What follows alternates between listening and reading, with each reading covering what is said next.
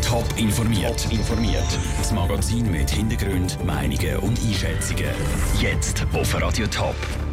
Was 5000 Jahre alte Schuhe aus dem Greifensee über das Leben in der Jungsteinzeit erzählen und was die Betroffenen zum neuen Gerichtsentscheid zum Hochschulareal Zürich sagen, das sind zwei von den Themen im Top informiert. Im Studio ist der Sandro Peter.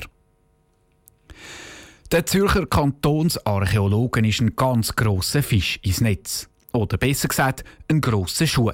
Bei einer Ausgrabung im Greifensee sind nämlich 5000 Jahre alte Schuhe vorgekommen. Was diese Schuhe über das Leben in der Steinzeit erzählen, im Beitrag von Sarah Frattaroli. Sie sehen recht unscheinbar aus, wie ein Stück vermodertes Holz. Was im Amt für Archäologie vom Kanton Zürich im Moment untersucht wird, ist aber viel bedeutender als ein Stück Holz. Es sind Schuhe. Und zwar 5000 Jahre alte Schuhe. Archäologen haben diese Schuhe vor ein paar Wochen im Greifensee gefunden.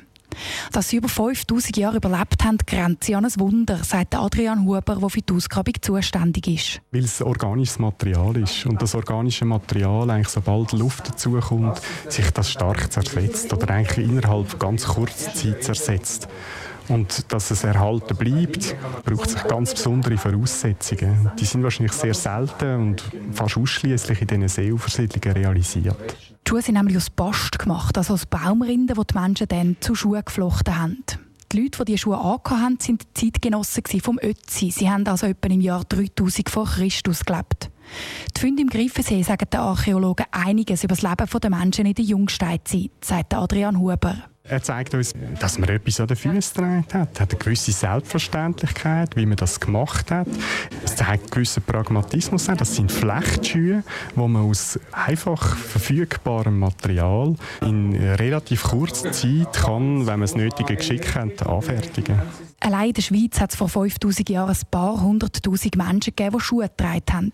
Eigentlich müsste es also Millionen solche Schuhe aus dieser Zeit geben. In der Realität sieht es aber ganz anders aus. In ganz Europa gibt es nur etwa zehn. Und jetzt sind im Greifensee gerade sieben solche Schuhe aus der Steinzeit gefunden worden. Es ist der grösste Fund überhaupt und entsprechend wertvoll. Darum werden diese Schuhe jetzt sorgfältig von den Zürcher Kantonsarchäologen konserviert und kommen nachher ins Schweizerische Landesmuseum zu Zürich.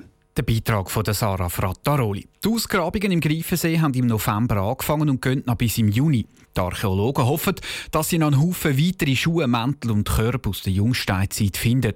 Die Schuhe, die zuletzt gefunden worden sind, die haben übrigens etwa die Schuhgröße 39.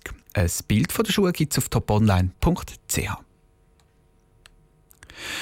Das Projekt für das Zürcher Hochschulquartier ist erstens extrem gross. Es geht nämlich um eine Fläche von etwa 30 Fußballplätzen. Zweitens ist es extrem teuer. Die Rede ist von etwa 6 Milliarden Franken. Und drittens ist es eben auch extrem kompliziert. Der Kanton und die Stadt Zürich reden bei der Planung nämlich mit. Jetzt hat das erste Mal ein Gericht darüber geurteilt, wer wie viel zu sagen hat. Vera Büchi. In den nächsten 30 Jahren soll es im Zürcher Hochschulquartier neue Gebäude, Hochhäuser und Parks geben. Zum Beispiel soll das Unispital für knapp 3 Milliarden Franken saniert und ausgebaut werden. Und jetzt das. Das Zürcher Baurekursgericht hat drei Gestaltungspläne vom Kanton wieder aufgehoben. Das Gericht hat damit den Rekurs vom Verein Zukunft Hochschulquartier gut geheissen. Der Heinz Öschger, Architekt und Mitglied von dem Verein, ist dementsprechend zufrieden mit dem Entscheid. Die ganze Vorlage besteht aus vielen Krämpfen, ist darum auch wahrscheinlich sehr teuer teurer als sie sollte sein. Und wir sehen im Ganzen eine Befreiung. Wir sehen, dass der Weg jetzt offen ist für ein besseres Projekt. Und für das bessere Projekt will der Heinz Öschger zusammen mit anderen Kritikern jetzt auf städtischer Ebene beim Zürcher Gemeinderat kämpfen. Die Richter argumentieren nämlich, dass zuerst die Stadt Zürich ihre Pläne genauer festlegen muss, bevor der Kanton einen Gestaltungsplan herausgeben kann. Ganz anders sieht die Reaktion beim Kanton aus auf das Urteil. Der Joshua Raster von der Baudirektion geht davon aus, dass sich das ganze Projekt jetzt um ein bis zwei Jahre verzögert. Der Kanton geht darum an die nächste Instanz. Für uns war äh, eigentlich sofort klar gewesen, dass wir die, die Frage durch das Verwaltungsgericht klären lassen, weil es geht darum, wie weit ist ein, ein kantonaler Gestaltungsplan so einsetzbar, wie das Baudirektion schon bisher gemacht hat. Wie schnell das Verwaltungsgericht entscheidet, wissen wir selbstverständlich nicht, aber dass noch dieses Jahr könnte ein Entscheid kommen, wäre zu hoffen. Klar ist aber jetzt schon, im Zürcher Hochschulquartier ist das passiert, was nach vielen Grossprojekten passiert. Es ist Teil vom Rechtsstreit. Der Beitrag von der Vera Büchi. Auch wenn es juristisch jetzt harzt, politisch hat das Projekt die grösste Hürde schon genommen. Letztes Jahr hat der Kantonsrat den Richtplan zum Hochschulquartier abgesegnet. Kritiker haben allerdings dort schon gewarnt, dass der Kanton nicht an der Stadt dürfe vorbeiplanen es ist das modernste Stadion der Fußball Challenge League. 8000 Zuschauer mögen rein. Seit einem Jahr ist der FC Schaffhausen im Lipo-Park daheim.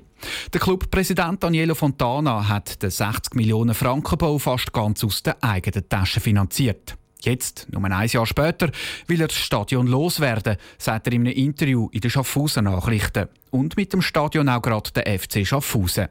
Wie das in der Stadt ankommt, im Beitrag von Raphael Wallimann. Es ist kein Fußball-Leckerbissen, der aktuell im Lipo Park geboten wird. Der FC Schaffhausen liegt in der Challenge League nur auf Platz 5. Die Zuschauer kommen darum kaum noch ins Stadion. Diese Saison ist der Durchschnitt bei etwas mehr als 1300 Zuschauern.